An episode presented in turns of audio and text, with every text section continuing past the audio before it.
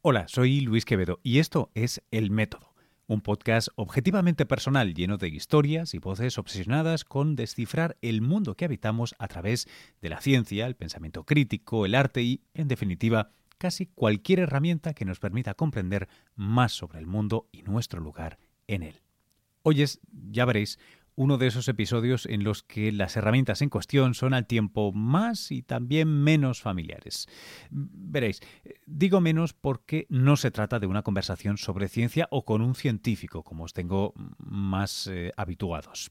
Digo también más porque su objeto es algo que nos afecta a todas las personas involucradas en este preciso acto de transferencia de información auricular y digital, es decir, lo del podcast. Mi invitado de hoy es nada más y nada menos que Andrés Velázquez.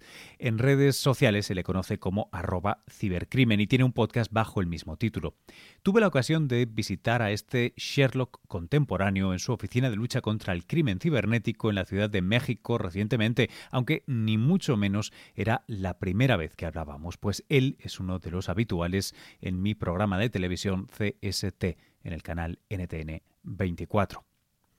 En esta ocasión, libres de límites, los límites que los píxeles y los productores ponen a las conversaciones televisivas, dimos rienda suelta a explorar su biografía, cómo alguien se mete en esto de luchador profesional contra el cibercrimen. Yo, la verdad, no tengo ni idea. ¿Y, qué perspectiva, nada halagüeña, os aviso, le da dedicarse a esto sobre el mundo real y virtual que compartimos? Vamos a ello. Espero que os guste para, alejar las dudas de cualquiera que esté pensando ahora, Dios mío, que, Luis, esto no es la ciencia a la que nos tienes acostumbrados. Me gustaría mucho que contaras, que hicieras una pequeña apología de por qué esto requiere, por qué la labor que lleváis a cabo requiere no solo de deducción y método científico, sino de un montón de herramientas que realmente lo, lo constituyen una disciplina muy, muy, muy interesante que impacta la vida. De seguro todos los que están escuchando esto, porque esto es un podcast, así que no hay duda, ah, y que creo que no tiene la relevancia social en el sentido de, que no se conoce, la gente no, no sabe realmente qué hacéis o quiénes sois. Pues el, el cómputo forense o informática forense, y hay muchas formas de poder llegar a llamarle, pero son las dos principales. Y si lo leyera yo ah, así como aparece en Wikipedia, que de hecho lo que aparece en Wikipedia fue una definición que hicimos nosotros, es la aplicación de técnicas científicas y analíticas a infraestructura tecnológica para identificar, preservar, analizar y presentar datos que sean válidos en un procedimiento legal.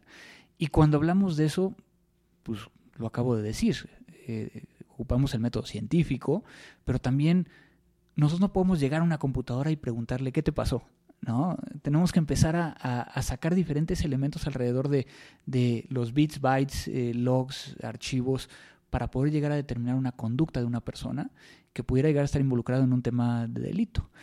Cuando hablamos un poquito de ciencia y la parte científica del tema, muchas veces me remite porque hay ciertas partes de la computadora que fueron creadas por un técnico, por un programador, con cierto fin como por ejemplo un área que se llama el prefetch. El prefetch eh, es utilizado dentro de las computadoras Windows para saber qué tanto utilizas tus ejecutables.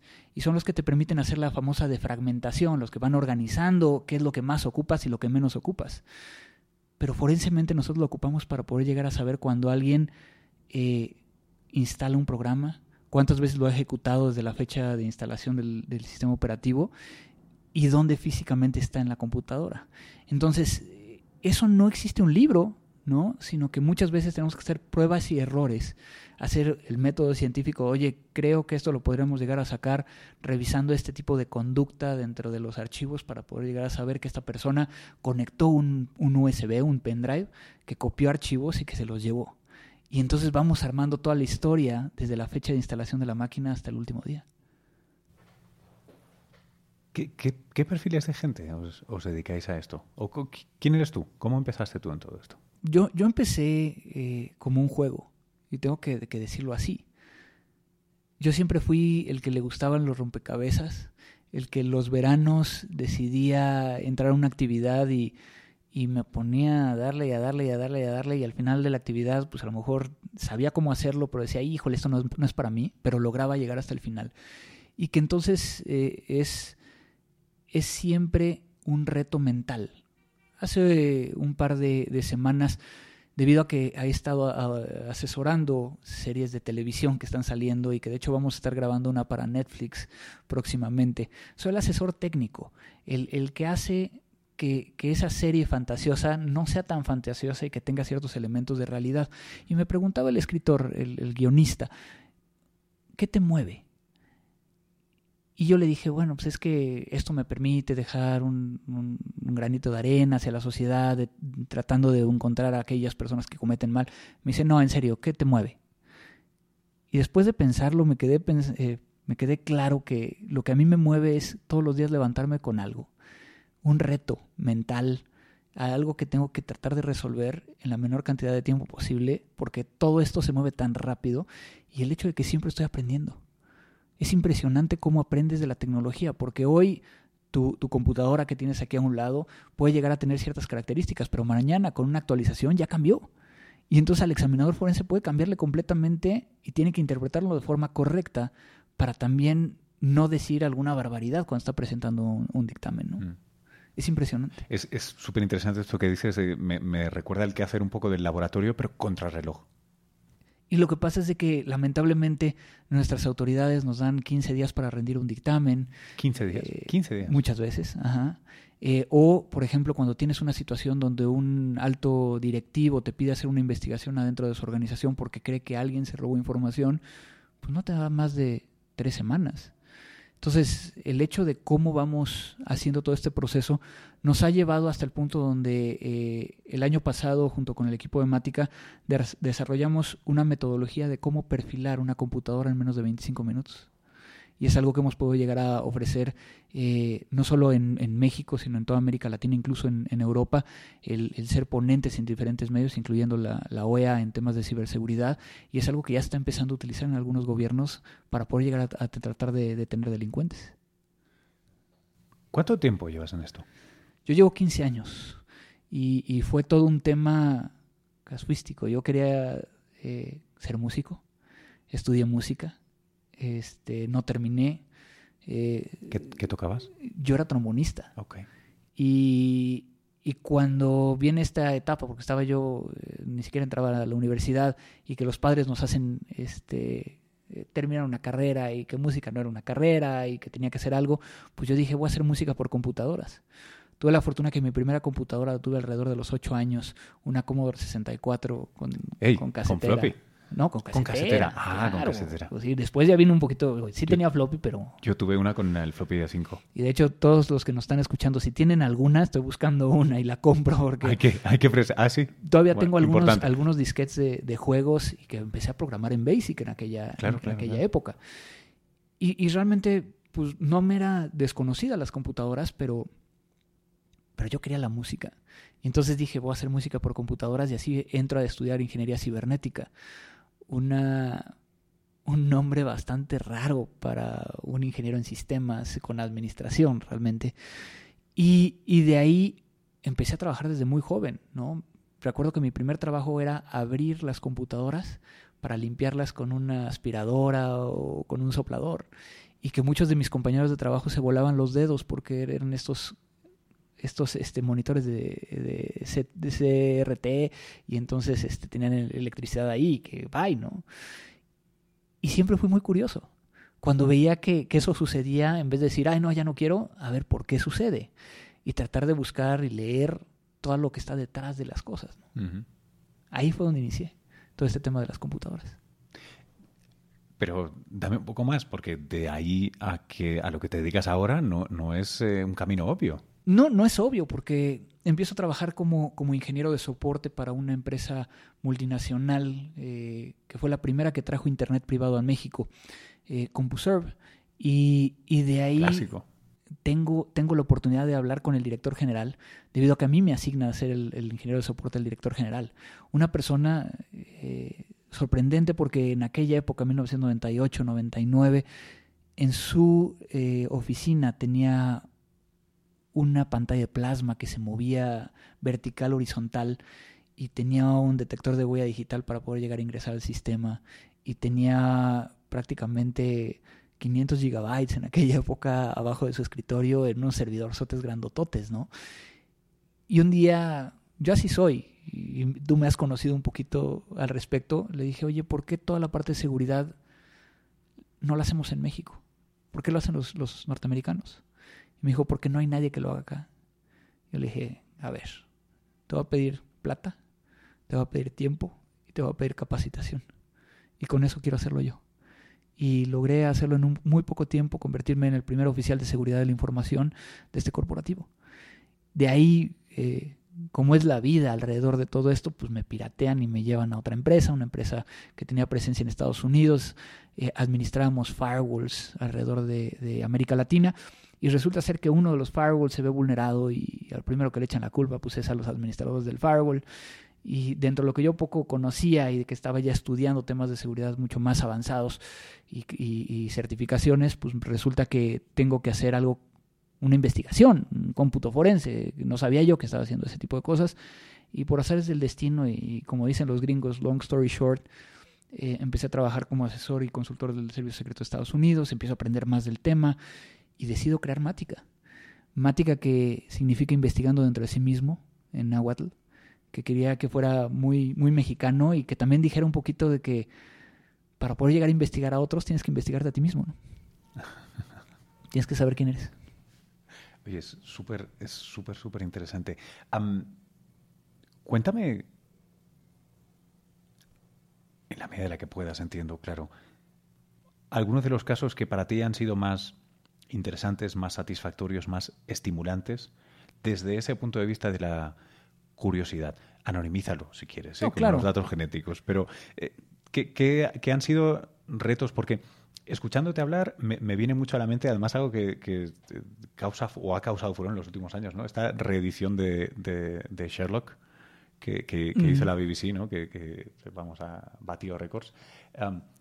Hay algo de, ese tipo de personaje, ¿no? De, la deducción de ser sistemático, de buscar cómo, cuándo, cómo, porque de algún modo lo que estás buscando necesariamente está. La cosa es cómo lo encuentras.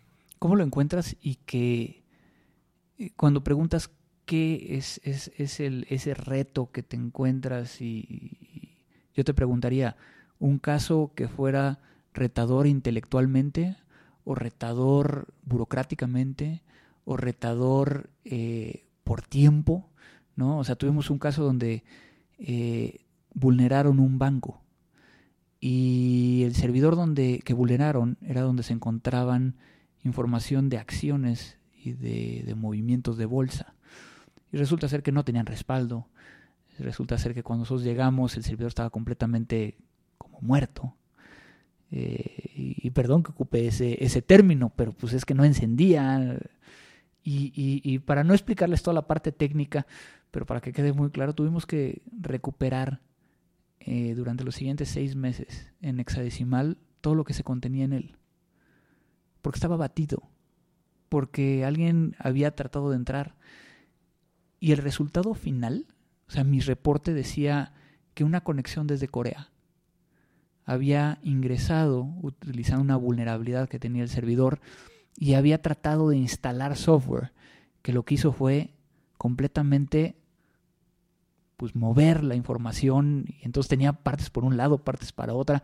Digo, es un arreglo de discos y entonces este había un tema de complejidad que, que yo ya en las mañanas eh, despertaba y, veía mi cereal y lo veía en hexadecimal. O sea, ese tipo de cuestiones que te metes tanto que, que, que, y que se vuelve un reto tan, tan, tan fuerte que estás pensando seis meses en lo mismo. A ese nivel. Oye, yo en, lo que pienso muchas veces em, en temas de seguridad es, eh, bueno, ese estamos, y ahora hace poco escribía para, para El Mundo una pieza sobre la lucha contra el cáncer, las biopsias líquidas, etcétera, etcétera. Tecnología que está prometiendo y parece, siempre parece, ¿no? Siempre estamos a 20 años o a 5 años. pero parece realmente que, es, que, es un, punto de inflexión, que es una manera muy distinta de, atacar los tumores. Bueno, esto no lo digo yo, esto lo decía Baselga, que es el director del Sloan Kettering. Pero el caso es que eh, algo obvio, un subtexto a todo esto, es que como están secuenciándolo todo, pero todo, muestras de sangre, muestras del tumor, biopsias, em, claro, todo esto es información extremadamente personal que ahora la, gran suerte que tenemos es que ahora mismo no tenemos ni idea de cómo interpretarla. Por eso no tiene un valor altísimo como pueden tener los números de la seguridad social, las tarjetas de crédito. Pero conforme está avanzando la ciencia, cada vez más somos eh, más capaces de darle un uso y en algún momento me imagino que de la misma manera que ahora está de moda el ransomware, que te instalan esto y te agarran tu disco duro y si no pagas te lo quitan, eh, en el momento en que realmente podamos accionar los datos genéticos, esto va a ser un problema enorme. Em, ¿Has pensado sobre estos temas de, la seguridad de los datos genéticos, eh, médicos, etcétera? Y, te mentiría si no dijera que, que, sí. Y esto es porque a final de cuentas hoy en día vas a tomarte unos análisis de sangre y ya no te lo entregan en papel, ya es una página web donde tienen tu historial. Y entonces te pones a pensar qué podría llegar a saber eh, alguien si es que tienes alguna enfermedad o si, digo, en, el tema de seguridad, cuando yo empecé en, este tema de seguridad eh, hace estos 15 años, uno de mis primeros profesores, Eugene Spafford, me dijo que un sistema seguro es aquel que está apagado, desconectado, guardado en una caja fuerte de titanio, encerrado en un búnker de concreto rodeado por gas venenoso, guardias muy armados y muy bien pagados y aún así no apostaría mi vida por él. Qué bonitas eran aquellas épocas donde las computadoras estaban aisladas y donde llegabas con un disquete de 5 un cuarto y que esperabas que no trajera natas. Pero pues en aquella época no había lo que tenemos hoy. ¿Qué pasa si un hacker venezolano vulnera un servidor en México de una empresa norteamericana? ¿Dónde, dónde pones la denuncia? ¿Cómo se traen las pruebas? Y entonces, cada vez que nosotros estamos colocando información en nuestro expediente médico, en nuestro iPhone, por ejemplo, tenemos que hablar de tres, tres, tres cosas muy importantes. Tres. Confidencialidad, integridad y disponibilidad. Y obviamente a mí me toca siempre la parte reactiva, no la parte preventiva, pero, pero digamos que esto es la base de seguridad. explícanos, explícanos eh, es muy sencillo. define esos términos. Imagínate esto que acabas de, de tu secuencia, ¿sale? ¿Qué pasaría si por alguna situación, hablando de integridad, alguien la cambia? y después quisieran llegar a reutilizar esa secuencia para poder llegar, digo, con todo esto que viene de, evitar eh, las enfermedades y que entonces a lo mejor te van a resecuenciar y demás, ¿qué pasa si antes de que te, hagan ese proceso yo modifico esa secuencia? Puede llegar a una afectación impresionante. Sí, sí, es decir, me, han analizado, me han secuenciado mi genoma y eso se usa para llevar a cabo o ver si este fármaco o aquel fármaco es el que mejor me puede ir. Si alguien hackea y cambia la secuencia y me pone, me la mezcla con la secuencia de un sueco rubio y que mide un palmo más que yo, igual a este señor le va bien un medicamento que a mí me puede causar un problema. Esto sería un tipo de acción. Joder. Esa es integridad. Confidencialidad resulta ser, digo, no sé hasta qué punto con el genoma, pero simplemente un, registro médico donde dice que tienes VIH, eh, SIDA, y que a lo mejor no lo, eh, eh, a lo mejor sí lo tienes y lo hacen público. Ese sería el segundo. Y el tercero, ¿qué pasa si estás a punto de entrar a una operación y no está tu expediente clínico? Cuando nosotros empezamos a entender la seguridad en esos tres puntos, empezamos a ver toda la repercusión que puede llegar a haber. Y eso lo podemos llevar incluso, por ejemplo, a nuestras cuentas bancarias. ¿Qué pasa si no puedes llegar a ir a un cajero electrónico porque no tiene tu saldo? Sería la parte de disponibilidad. Si te modifican tu saldo hacia arriba o hacia abajo. Es, peor hacia abajo que hacia arriba, digo no, pero podría llegar a ser. Y la otra es, ¿qué pasa si hacen público tu estado de cuenta? Cuando empezamos a ver esa parte, creo que estoy dándoles una, una, una, forma de muy sencillo de cómo pueden llegar a validar la seguridad de sus datos desde la foto que toman de sus hijos afuera de la escuela con su uniforme, qué están dando con, esa fotografía y cómo tienen que medirlo. Oye, me, estoy preguntando ahora, ahora que hablabas de, la disponibilidad y em, uno, de, uno de los grandes temas que, poco a poco se está implementando ahora, ¿no? Los dos tenemos aquí un, iPhone encima de la mesa. Eh, son son los, los sistemas de, de ¿De qué? ¿De bioseguridad? o ¿Cómo, se llaman? ¿Biométricos? De biométricos, eso es. Muchísimas gracias. Los sistemas biométricos que tímidamente se empiezan a usar para cosas, eh, pero que yo siempre me... Ahora vas a ver lo ignorante que soy de estos temas, ¿eh? Yo, pero siempre me he planteado una cosa, que es... A mí no me importa si aquí tengo un lector de huellas que es de los que pones el, dedo encima o si lo repasas, ¿no? De arriba abajo como los de Samsung. No me importa si te escanea el iris eh, o no, o te mira el patrón de venas en la retina. La voz, es que me da igual. Porque en última instancia yo pienso, desde no ser especialista en estos temas, que hay un pedacito de software que transmite un input de esta pieza de hardware en en un código numérico que al final será sí o no. En plan de sí, es este señor o no, no es este señor. Es decir, hay un punto que es muy flaco, que es esa línea de código última que dice sí o no. Por tanto, es hackeable. Por tanto, ¿qué más me da que el sistema lea retinas, huellas dactilares o combine tres eh, cosas biométricas si en última instancia va a ser una línea de código la que diga sí o no? ¿Tiene sentido lo, lo, que pregunto? Mucho sentido. ¿Qué es seguro en esta vida, Luis? No, sí, sí, yo, yo sé que no, que no, hay, que no hay nada, nada seguro. ¿no? El, otro día estaba, mira, el otro día estaba pensando, tú, seguro que te la conoces mejor y sabrás más sobre esta historia, pero el otro día estaba eh, eh, escuchando, aprendiendo sobre la historia de las tarjetas de crédito, ¿no? Las tarjetas de crédito que originalmente eran tarjetas de plástico con tu nombre, el banco, y la gente tenía que llamar para comprobar si tenías crédito. Y a un tipo se le ocurrió usar pedazos de cintas de cassette para, en sonido, codificar una información de manera que fuera mucho más rápido, ¿no? Y pudieras hacerlo por telefónicamente, pero mucho más rápido. Eh, porque es que, señoras y señores, lo de detrás en la tarjeta de crédito es literalmente, bueno, ahora ha cambiado un poquito, pero es literalmente era un pedazo de cinta, de, cassette, de los de música. Eh, no, sé dónde quería irme, estoy, estoy era patinando. Sí, lo que quiero decir es que no hay, que no hay nada seguro. Em, hay dos cosas seguras, que es la muerte y pagar impuestos. Ahí está. Pero, pero el resto lo que tenemos que hacer es minimizar el riesgo. Y hay tres formas de minimizar el riesgo. Uno es implementando una contramedida, siempre y cuando la contramedida sea mucho más barata que el mismo bien que quieres llegar a proteger. Si no, no hace sentido. ¿Para qué? El segundo es asumir el riesgo. Y el tercero es transferir el riesgo que es lo que muchas veces se hace con, proveedores, bancos y todo esto, ¿no? Pero entonces, desde el punto de vista de, autenticación, que es lo que realmente estás hablando en, un tema del, biométrico, normalmente entre más factores de autenticación tengamos es mucho mejor. Tú no puedes llegar a un cajero electrónico, a un ATM, y entregarle la tarjeta y decirle dame dinero. Necesitas la tarjeta y necesitas un PIN, algo que tú tienes y algo que tú sabes. Si tú llegas nada más con el PIN, tampoco puedes llegar a poner nada más el PIN y decirle dame mi dinero ¿no? Entonces, eh, ese, ese elemento de irle sumando es lo que nos permite llegar a, tener un poquito mayor seguridad. Cuando hablamos de los, de los huellas digitales, no está capturando, y es un, tema que, que, es muy recurrente, no captura toda tu huella digital. Lo único que busca son patrones alrededor de la huella que se convierten en un algoritmo o un número, como tú acabas de decir, y lo compara, que puede llegar a tener una posibilidad de, falla. Pero entonces yo estoy más preocupado por los, eh, detectores de huella eh, o, biométricos que a lo mejor no detectan calor.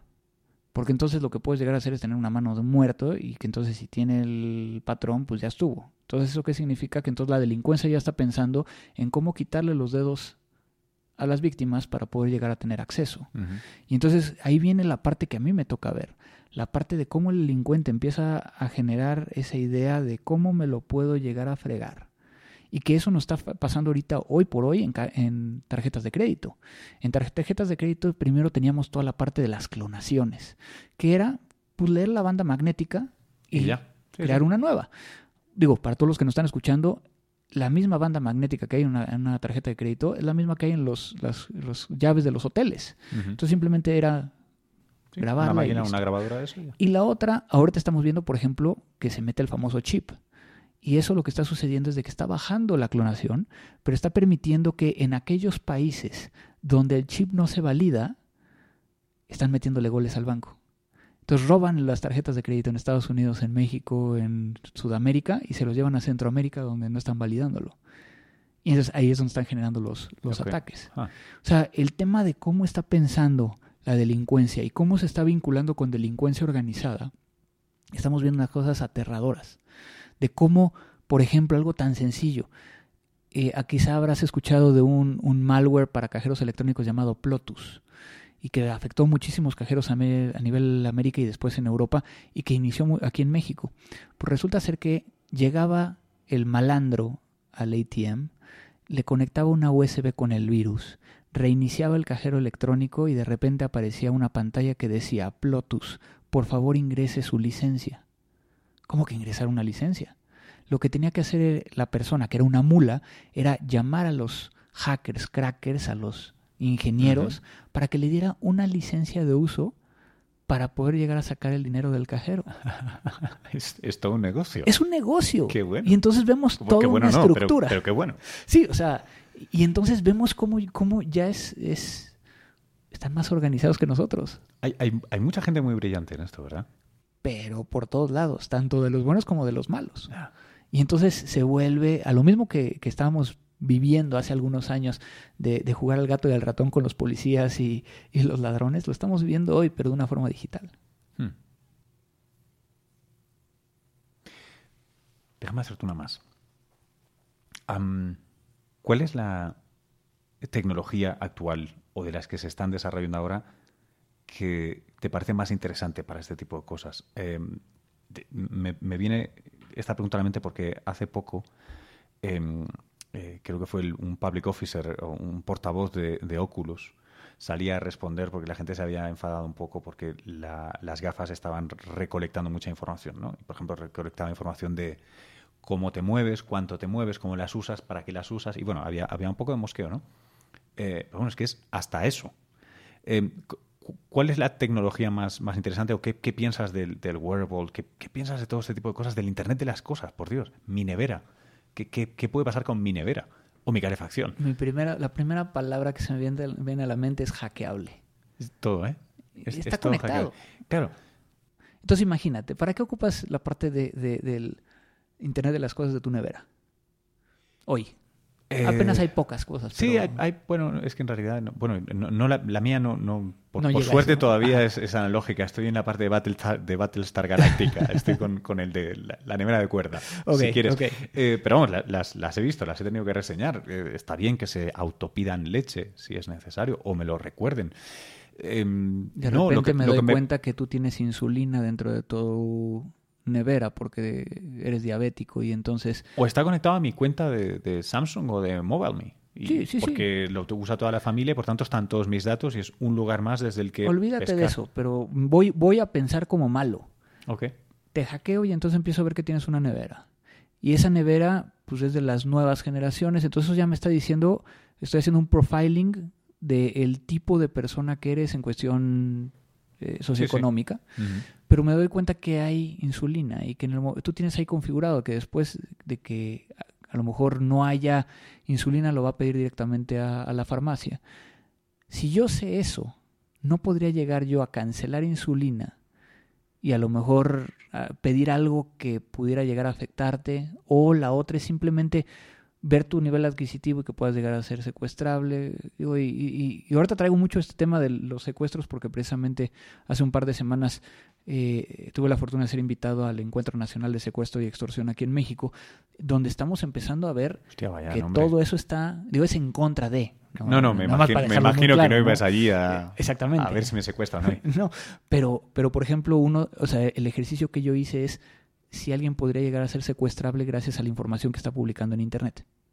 Y, y supongo que la respuesta debe ser que sí. Pude llegar a saber nombre, Twitter Instagram. apellidos, este, fechas de nacimiento, los nombres de los hijos, dónde viven, que estaban buscando una persona de, eh, de limpieza para ayudarles a algunas cosas, una nana.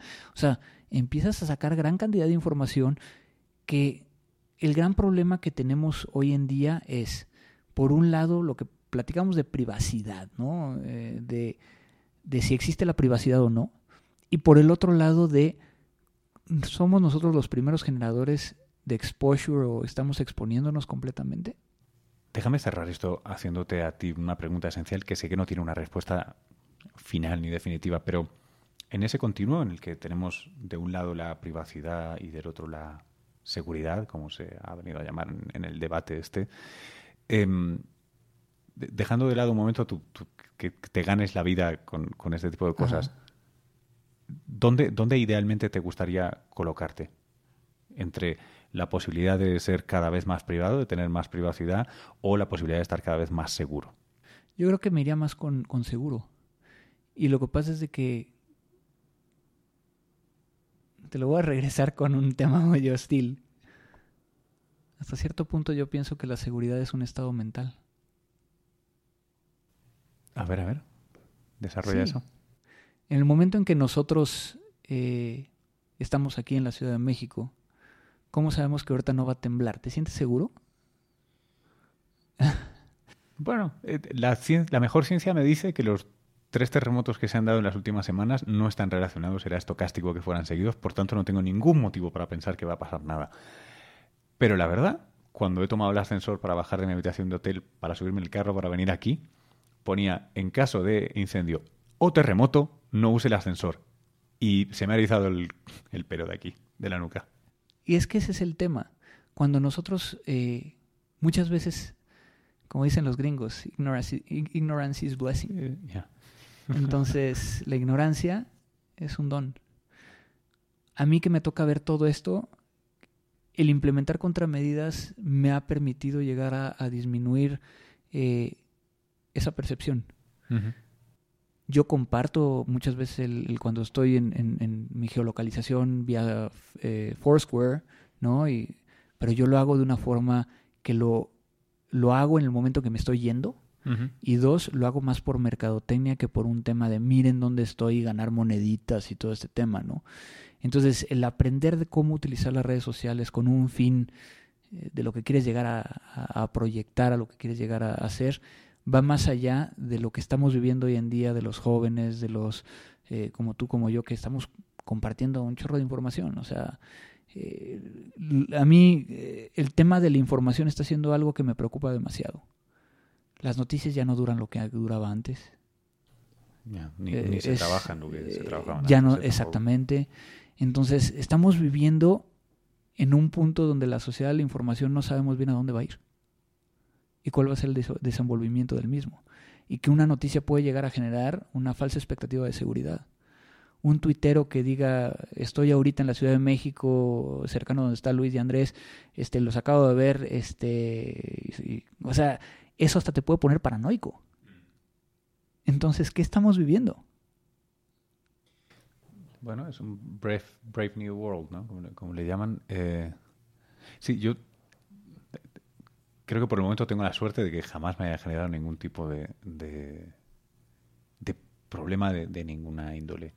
Esto, pero sí entiendo que tiene que ser muy complicado, sobre todo para gente que tenga una cara más pública que la mía o esté en un lugar más comprometido que el mío o simplemente corra algún riesgo que yo tengo la suerte de honestamente en Nueva York siempre pasa cuando vienen amigos a visitar que están como oye ¿dónde puedo ir? ¿dónde no puedo ir? Y Nueva York solo le queda la fama porque es segura es, es, al menos ¿no? la zona Manhattan la, zona así más bien Brooklyn tal cual em, tanto es así que nos relajamos y estamos todo el día, ¿no? Broadcasting diciendo dónde estamos, qué hacemos, cómo hacemos. Eh, Pero eso viene más de una cultura norteamericana. Sí, sí, sí. En, en América Latina es diferente. Sí, y eso, y eso se nota muchísimo, el, contraste tan grande que, hay, ¿verdad? Y, ahí, para tus, tus podescuchas, yo les recomendaría, hubo una, una sesión el año pasado en, en, una, en un congreso internacional que, se conoce como Black Hat, que es de hackers y crackers donde por primera vez eh, durante todos estos años la speaker principal fue mujer y fue una abogada en vez de un ingeniero. Y no les voy a dar todo el contexto, pero revísenlo. Ella, como abogada, dice la privacidad en Estados Unidos desapareció. Y esto empieza a suceder en todos los demás países. ¿Hacia allá es donde realmente vamos? es un tema muy interesante. No te quiero despedir sin que nos cuentes, teniendo en cuenta quién es la audiencia de esto, de qué trata tu podcast. Porque creo que puede ser muy interesante para mucha gente. Pues para aquellos que quieren llegar a, aprender un poquito más, mi podcast se llama Crimen Digital. Es un podcast sobre seguridad en informática, sobre cómputo forense, sobre delitos informáticos, y donde lo hacemos de una forma muy similar a esta, ¿no? Así como una plática de café, este, no tan elevada como esta, ¿no? Yo he hecho un poquito más de relajo, como decimos aquí en México, este porque principalmente está orientado a, jóvenes, pero pues también nos pueden llegar a escuchar, lo pueden llegar a encontrar como crimendigital.com o en iTunes como Crimen Digital. Qué bueno. Andrés, muchas gracias. Al contrario, Luis, muchas gracias por la invitación. Hasta aquí la conversación. Eh, por cierto, hicimos lo que se conoce como un crossover. Si quieres escuchar una conversación casi especular a esta, en la que es Andrés quien interroga y un servidor quien trata de responder, busca el podcast de Cibercrimen en iTunes o en las notas de este episodio, convenientemente enlazadas, claro. Esto ha sido El Método, yo soy Luis Quevedo. Si te ha gustado el podcast, haz una reseña en iTunes o deja un comentario en iVoox. Esto ayuda a otra gente a descubrir el programa.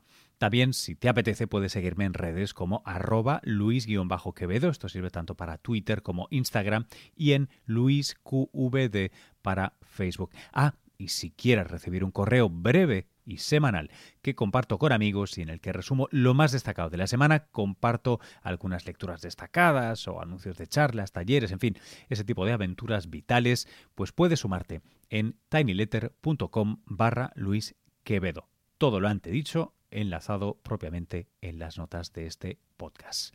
Desde un Nueva York al que regreso después de una semana en Colombia y he disfrutado del Caribe y de los parques naturales y un montón de cosas ahí. Eso es lo que pretendo que me excuse ante vosotras y vosotros por haber fallado la semana pasada al podcast. Eh, ahora de nuevo ya en la civilización algo más fría y llena de hormigón, os mando un gran abrazo. Hasta luego.